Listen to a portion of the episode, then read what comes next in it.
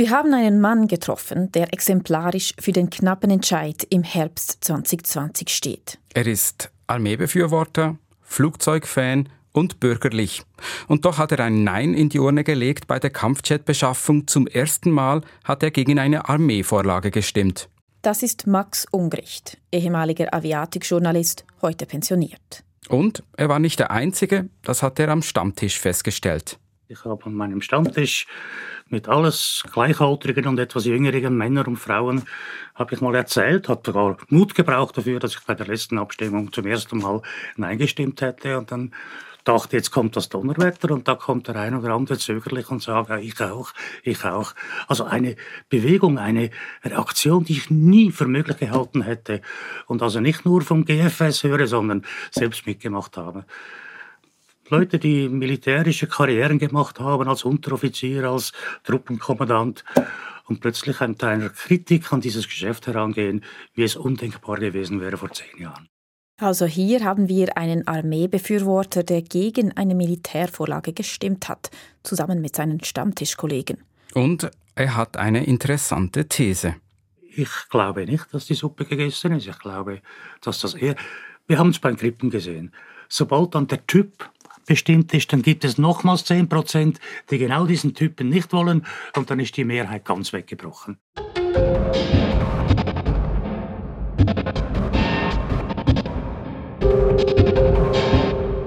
Jetzt kommen wir zur Politik und stellen die Frage, kann der Kampfjet noch abstürzen? Das ist die Podcast-Serie Das Kampfjet-Geschäft von SRF Hotspot. Episode 3 Es ist alles politisch.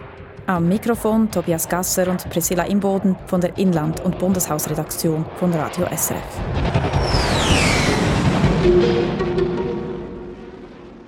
Max Ungrich, den wir soeben gehört haben, hat eine steile These, der Kampfjet wird gar nie gekauft. Ja, und wie kommt er zu dieser These? Er sagt, das Militär habe an Rückhalt verloren, man glaube ihnen nicht mehr alles und das habe sich beim Kampfjet-Projekt akzentuiert aus inhaltlichen Gründen diese schweren Kampfjets, die über, über äh, Waffen starrenden Kampfjets, die sind nicht mehr die, das Mittel der Zukunft der 2030er, 40er Jahre. Ganz andere Mittel, ganz andere Bedrohungen sind da. Und ich glaube, das stellen die Leute auch fest, die sich ein bisschen interessieren, was läuft und was geht. Also er sieht die Hauptbedrohung im tiefen Luftraum, also bei den kleinen Drohnen zum Beispiel, äh, bei Terrorangriffen. Dass die Schweiz hier verletzlich ist, haben wir schon in der ersten Episode unseres Podcasts thematisiert. Max Ungricht ist ja eine illustre Figur, ein Aviatik-Journalist, ein ehemaliger. Wie glaubwürdig ist er selbst denn? Also er hat als Chefredaktor des Aviatik-Magazins Cockpit die vergangenen großen Beschaffungen von nahem beobachtet aber er geriet dabei auch in die Kritik, als er sich sehr stark für den Grippen einsetzte. Damals stellte sich heraus, dass er ein Mandat hatte einer israelischen Firma. Sie produzierte einen Behälter für Sensoren für den Grippen und den Eurofighter. Aber heute sagt er, dass er keine Mandate mehr hat. Ungrich steht also für ein Milieu, das eigentlich sehr armeefreundlich gesinnt ist. Er hat aber immer mehr Zweifel und eben seine Freunde auch am Stammtisch, dass es wirklich so viele Kampfjets braucht wie vorgeschlagen, ob die Schweiz vielleicht nicht auf andere Abwehrtechnologien setzen muss. Aber was bedeutet es, wenn ein Militärfreund wie Max Ungrich immer noch am Kampfjet zweifelt, am Kauf eines Kampfjets zweifelt? Heißt das, der Kauf kann noch abstürzen? Ja, da kommt es ganz darauf an, was für einen Kampfjet-Typus der Bundesrat wählt. Das ist nämlich eine wichtige Frage, denn sie spaltet auch Menschen, die für den Kampfjetkauf sind. Wir haben eine Person gefunden, die wie Ungericht ein Armeefreund ist und bei der Abstimmung im Herbst 2020 für den Kampfjetkauf gestimmt hat. Das ist Christoph Vollenweider. Er ist Programmleiter beim Unternehmerforum Lilienberg. Und für ihn ist die Frage zentral, auf welchen Jet respektive auf welches Land die Schweiz setzt? Ja, ich denke, wenn man das ganz pragmatisch anschaut, sollten das immer vorausgesetzt, dass die Flugzeuge wirklich gleich gut sind oder ähnlich gut sind, sollten das eigentlich Nachbarländer sein oder respektive europäische Länder sein.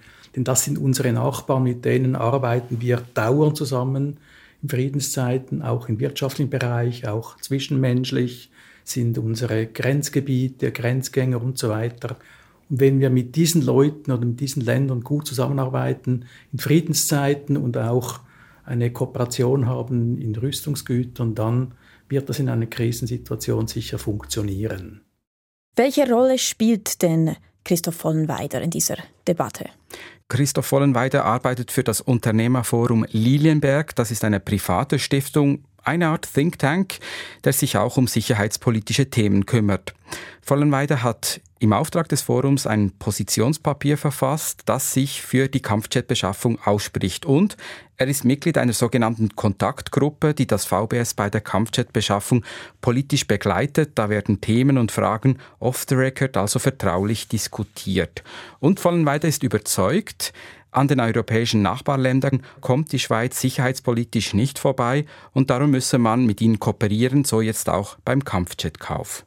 Also ich erhoffe mir, dass das wirklich dann man zusammen üben kann, dass man zusammen Luftraum beobachten kann, dass man zusammen äh, Luftaufklärung machen kann, Tank, Betankung, Übungsräume und so weiter. Es gibt einfach sehr viele Bereiche, für die Europa jetzt einfach äh, näher liegt als die USA in Sachen Zusammenarbeit. Also mit seinem Votum für einen europäischen Jet äh, lehnt sich Christoph Vollenweider eigentlich ziemlich weit aus dem Fenster hinaus. Eigentlich bricht er fast so etwas wie ein Tabu, denn bislang haben die Kampfjet-Befürworter gesagt, sie wollen keine Typendiskussion führen, aber wie Vollenweider darauf hinweist, es ist eine politische Frage, mit welchen Ländern sich die Schweiz mit dem Kauf militärpolitisch längerfristig bindet und Vollenweider findet, dass das diskutiert werden soll.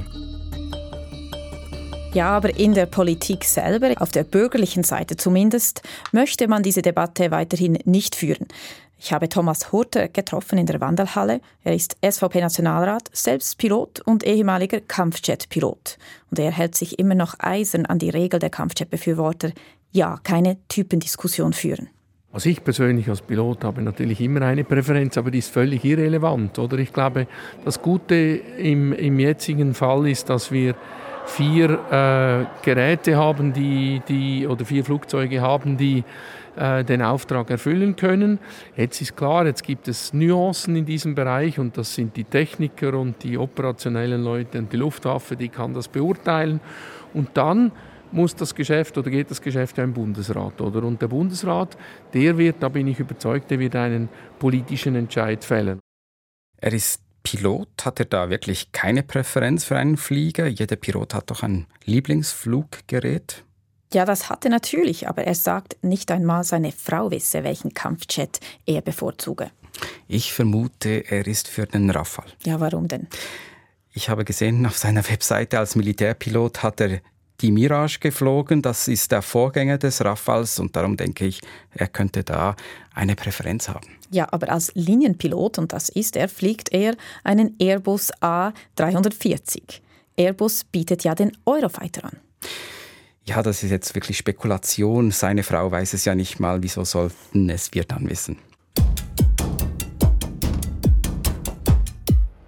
Bleiben wir bei der Grundsatzfrage Europa, Amerika, welcher Typ? Wie sieht das denn die Linke? Also die Linke hat eine ganz klare Meinung. SP, Grüne und die Gruppe Schweiz ohne Armee, XOA, haben sogar eine Initiative angekündigt gegen US-amerikanische Jets. Und dazu war ich wieder in der Wanderhalle und habe SP-Sicherheitspolitikerin Priska Seiler-Graf getroffen. Sie sagt dazu, Nein, das ist kein Bluff. Wir haben uns das sehr wohl überlegt. Wir sind ja auch nicht sofort nach der Abstimmung schon mit dieser Idee gekommen. Das hat lange gegärt. Wir haben da viele Abklärungen gemacht. Und ich denke, es ist überhaupt nicht chancenlos bei einem amerikanischen Typen. Und wir meinen das sehr ernst. Nochmals eine Abstimmung, das würde das ganze Projekt ja nochmals verzögern um zwei Jahre oder länger. Und es könnte ganz grundsätzlich den Kauf gefährden. Die Linke hat hier also einen Hebel, aber so ganz grundsätzlich müsste sie nicht gegen jeden Kauf von einem Kampfjet sein? Ja, das stimmt. Es ist etwas seltsam, dass sie da nur die US-amerikanischen Typen herauspicken, um sich dagegen zu wehren. Aber hier kommt politisches Kalkül ins Spiel. Bei den Nachbefragungen der Abstimmung kam klar heraus, dass die amerikanischen Typen keinen großen Rückhalt in der Bevölkerung haben, dass die Skepsis einfach zu groß ist. Und das ist für uns nun ein Punkt, in dem man auch die 49,9 Prozent der Stimmenden abholen kann, wenn wir jetzt sagen, falls man sich für einen amerikanischen Typen entscheidet, dann wollen wir, dass das Volk nochmals darüber entscheiden kann, wollen wir jetzt ein amerikanisches Flugzeug oder wollen wir es nicht. Die Linke rechnet sich hier also realistische Chancen aus, das Projekt doch noch zu Fall zu bringen.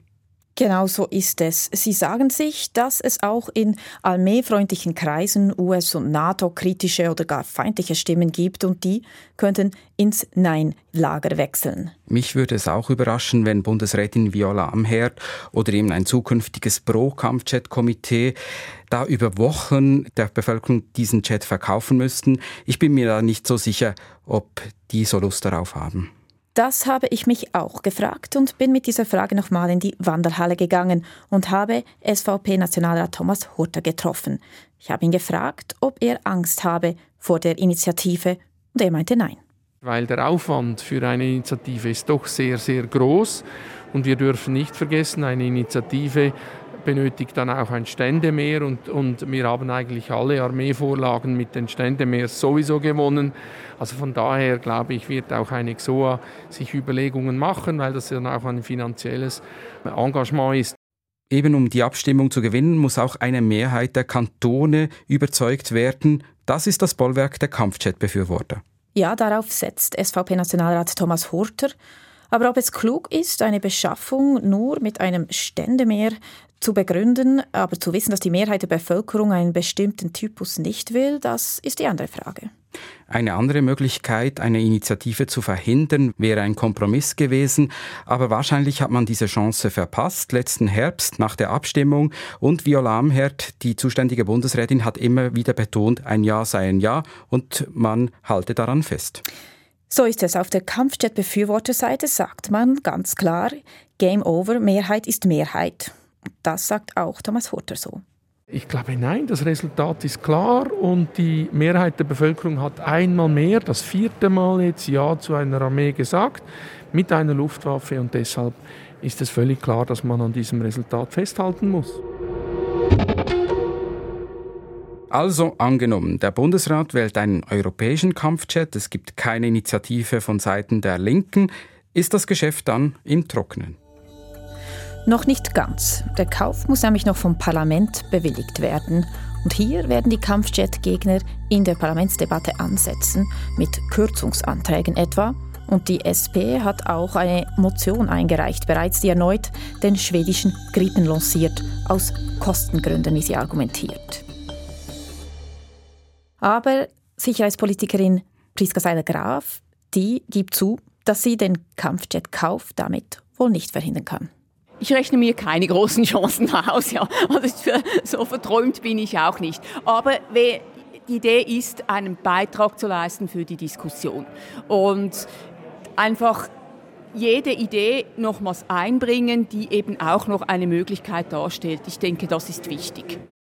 Und wenn das Parlament dem Kauf zustimmt, also der Armeebotschaft zustimmt, was heißt das dann? Ist dann alles klar, der Kampfjet wird gekauft? Nein, immer noch nicht ganz, denn dann muss das Verteidigungsdepartement VBS noch alle Details des Vertrages mit dem Kampfjet-Anbieter aushandeln. Und hier können Fehler geschehen, es kann zu Kostenüberschreitungen kommen, das weiß man aus der Geschichte. Und deshalb hatte auch bei der letzten Beschaffung, der Gripen-Kampfjet-Beschaffung, eine Subkommission der Sicherheitspolitischen Kommission des Nationalrats die Aufsicht und Einsicht in alle Verträge. Sie prüfte, wie sie abgesichert waren, wer bei verspäteter Lieferung bezahlen würde etc. Und dieses Mal gibt es auch wieder so eine Subkommission, die genau hinschaut und prüft, so sieht es nicht aus. Ich habe den damaligen Präsidenten getroffen und das ist wiederum SVP-Nationalrat Thomas Horter. Ich habe ihn gefragt, ob er wieder diese Aufsichtsfunktion wahrnehmen möchte. Also das ist nicht vorgesehen. Ich bin überzeugt, auch als Mitglied der Sicherheitspolitischen Kommission werden wir hier vertiefter Informationen bekommen. Und dann selbstverständlich kann man allenfalls diese Anträge stellen, äh, wenn man die will. Aber so wie ich das im Moment sehe, wie das vorbereitet worden ist und wie das jetzt in den letzten paar Monaten und bald wieder Jahren gelaufen ist, denke ich, ist das nicht notwendig. Aber wir wissen es nicht. Politisch äh, wird vielleicht auch noch dieser Schachzug benutzt. Er spricht von einem Schachzug, er äußert sich sehr zögerlich. Hat denn das Parlament hier nicht sowieso eine Aufsichtsfunktion?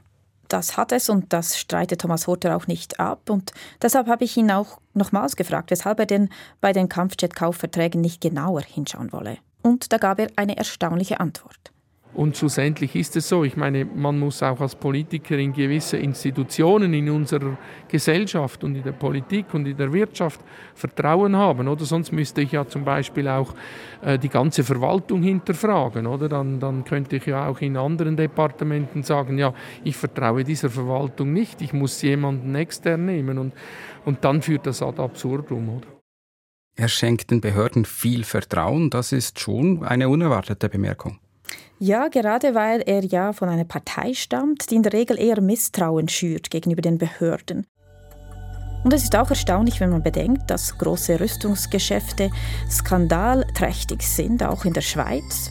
Das zeigte die Mirage-Affäre in den 60er Jahren mit gewaltigen Kostenüberschreitungen und das zeigt auch die Affäre rund um den Kauf von Drohnen heute, die noch immer nicht richtig funktionieren und auch teurer kommen als geplant. Also bei den Kampfjet-Befürwortern lautet die Devise offenbar Augen zu und durch. Augen zu und durch, das sei ein riesiger Fehler, findet Max Ungericht, der Kampfjet-Kritiker, aber Armeefreund, den wir schon am Anfang dieser Episode gehört haben. Man fährt einen sehr, sehr gefährlichen Kurs. Und äh, die Möglichkeit ist, dass man, es sind ja bereits Initiativen angedroht von der XOA, aber ich denke auch aus anderen Kreisen, dass man bei der nächsten Abstimmung die Mehrheit verlieren wird. Und das Schlimmste, was passieren könnte, wäre ein Beschaffungsmoratorium. Und dann gibt es für 20 oder 30 Jahre überhaupt kein Flugzeug mehr. Also das VBS und die vielen, vielen, vielen Berater im VBS sollten eigentlich so weise sein und so klug sein, äh, sich zu überlegen, was eigentlich passiert ist und was in Zukunft passieren wird. Man kann das nicht einfach mit, mit Sand zudecken und sagen, es ist, es ist erledigt. Es ist nicht erledigt. Max Ungrich bleibt dabei, das letzte Wort ist hier noch nicht gesprochen, die Geschichte gehe weiter.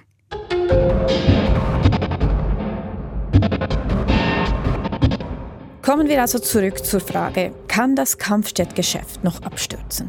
Das ist unsere erste Erkenntnis. Im Falle der Wahl eines amerikanischen Jets wäre dies möglich und denkbar. Die Wahl eines amerikanischen Jets wäre nämlich politisch eine Hochrisikostrategie. Die Beschaffung würde durch eine Initiative der Linken um einige Jahre verzögert oder gar gestoppt. Und nun zu unserer zweiten Erkenntnis. Der Bundesrat hält sich viele innenpolitische Probleme vom Leib, wenn er einen europäischen Jet wählt. Keine Verzögerung, keine Linke, die eine Initiative lanciert. Es wird nochmals heftige Debatten geben im Parlament über die Größe und Kosten des Geschäfts. Das Geschäft wäre aber so grundsätzlich fast nicht mehr zu stoppen. Erkenntnis Nummer drei. Eine Überraschung ist immer möglich. Es ist eher unwahrscheinlich, aber Denkbar ist es, das Geschäft kann gestoppt, verzögert, redimensioniert oder gar in Tranchen aufgeteilt werden. Das kann man mit finanzpolitischen Überlegungen begründen oder auch sicherheitspolitischen Überlegungen, Stichwort hier Geldbedarf für die Drohnenabwehr. Politik ist ein offenes Feld, da wird gedroht, gedealt, gefeilscht. Und das macht es spannend. Das war die dritte und letzte Episode des Podcasts Das Kampfjet-Geschäft in der Reihe SRF Hotspot. Im Studio sind Priscilla Imboden und Tobias Gasser, in der Technik Florian Bo, Produktion Philipp Meyer und Marco Morell.